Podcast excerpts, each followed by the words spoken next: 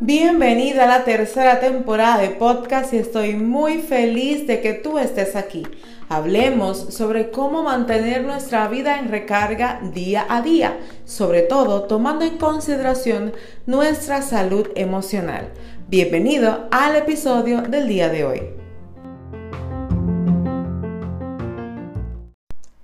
Hello my people, buenos días, tardes, noches madrugada, a la hora que estés escuchando este podcast, bienvenido, bienvenida.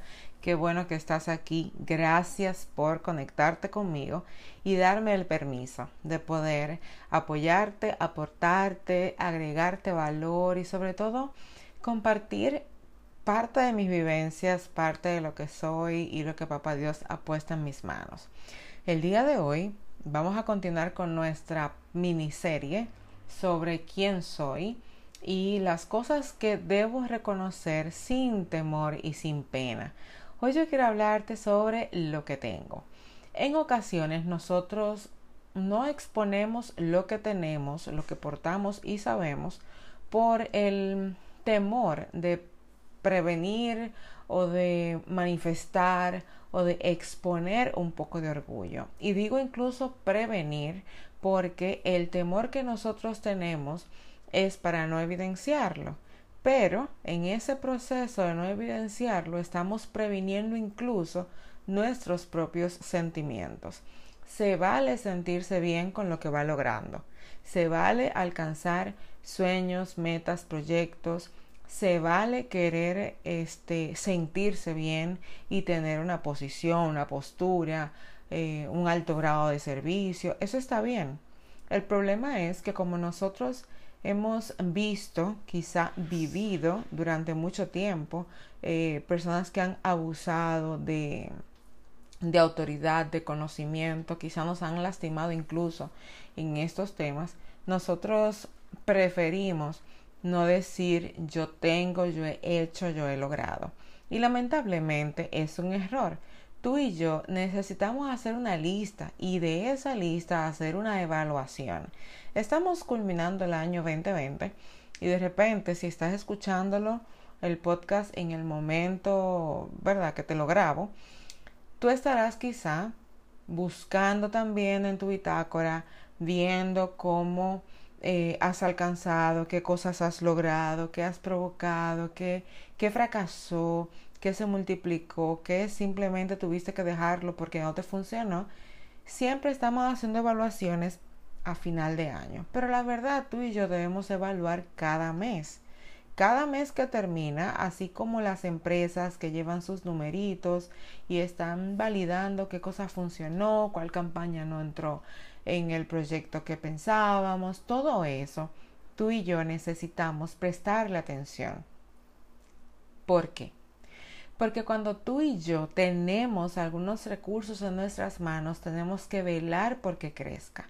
Y si en uno de esos meses no ha crecido, no se ha multiplicado, quizá está paralizado o ha menguado, se hace necesario prestarle atención inmediata y provocarle que tenga mm, diversidad de estrategias para lograr lo que deseas.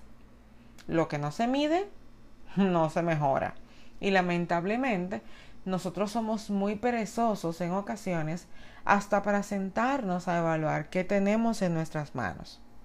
Oye, lo que tú tienes debe ser valorado primero por ti para que los demás también lo valoren. Pero más aún, todas las cosas que tú estás pretendiendo ser o hacer deben venir con un sentimiento genuino.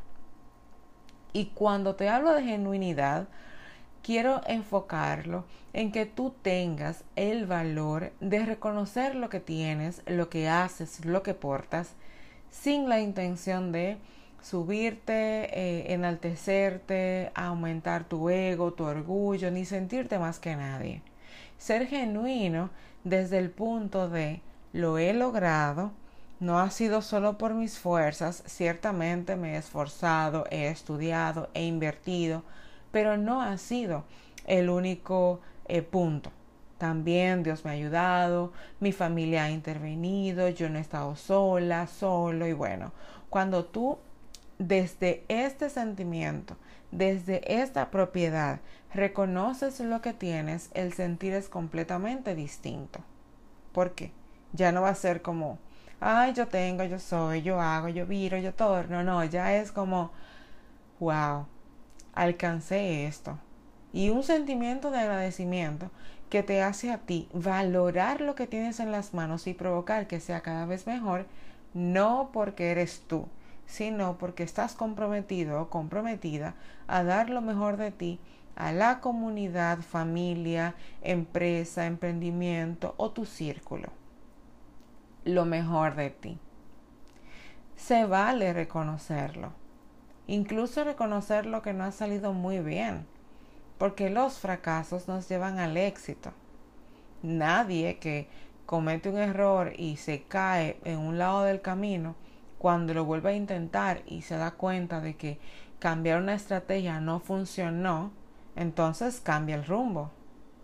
No, no conozco a nadie que haya intentado más de 15, 10 veces eh, ir por un camino donde diferentes estrategias no funcionaron, porque a nadie le gusta el fracaso. Ahora, cuando yo vivo un proceso, aprendo de él y nos toca a todos.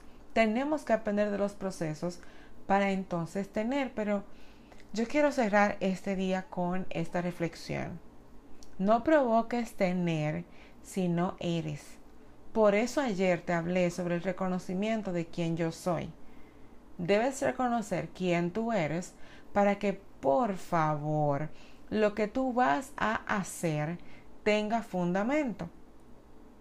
No puedes hacer algo en lo que no crees no debes hacer algo de lo que no eres, porque vas a estar accionando dentro de una mentira que no va a prosperar porque a fin de cuentas te vas a cansar y no vas a querer multiplicar estos puntos que te llevan a favor de un sueño. Al contrario, vas a ir a decrecer en ello porque no estás accionando desde tu intención, sino quizá de lo que te pide la mayoría, de lo que hace todo el mundo, de lo que está en moda.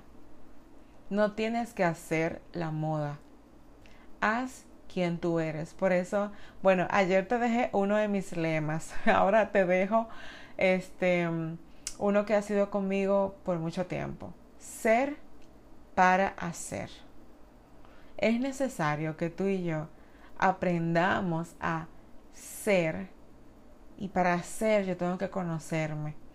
Parte de lo que trabajo en autodescubrimiento. Yo tengo que saber quién soy y lo que tengo desde la esencia misma de mis procesos, mi historia, mi sanidad emocional, para ir entonces hasta un punto mayor.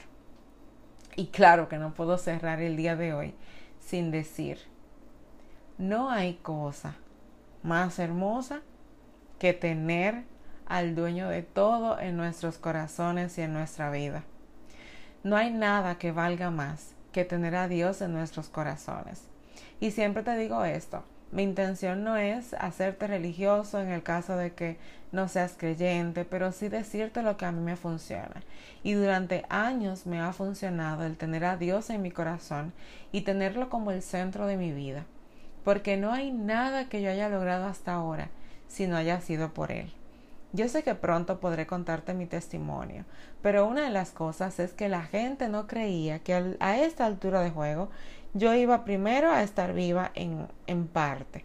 En, otro en otras eh, opiniones de otras personas no pensaban que yo iba a ser una persona que hoy día iba a estar casada, con hijos, con una familia estable y mucho menos en el Evangelio porque hay cosas que nosotros vivimos que marcan trascendentalmente el rumbo de nuestras vidas.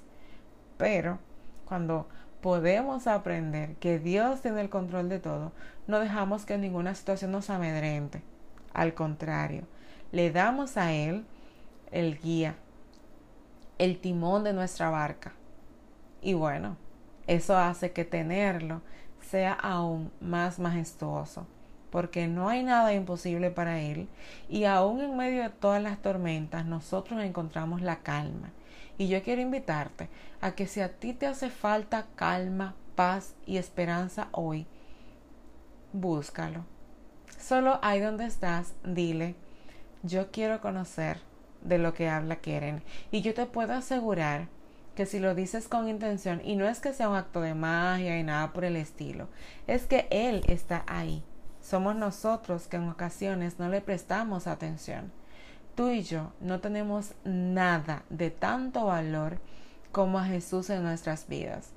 Yo te estoy diciendo que le entregues tu corazón, que sería fabuloso y me gustaría que realmente si pudieras eh, hacerlo. No te estoy exigiendo eso ni pidiéndote, solo te pido que reconozcas que nuestras vidas están mejor en las manos del Señor y que nuestros planes funcionan mejor si Él está a cargo. Y claro está, si tú ya le aceptaste o si quieres aceptarlo, no tienes dónde congregarte, escríbeme y sé parte de la congregación que pastoreo porque con muchísimo gusto te recibimos. Será un privilegio poder aportarte a lo que Dios está haciendo en tu vida. Yo me despido el día de hoy recordándote que reconocer lo que soy necesita además que identifique lo que tengo. Y cuando identifico lo que tengo, no debo atemorizarme por si va a ser un proceso de orgullo en mi vida o si voy a parecer egocentrista. Lo que yo quiero invitarte hoy es que te des el permiso de disfrutar lo que tienes, pero sobre todo que provoques honrar a Dios y bendecir a otros con eso que Él te ha dado, porque nada de lo que recibimos es para gusto personal, sino ayuda a alguien más.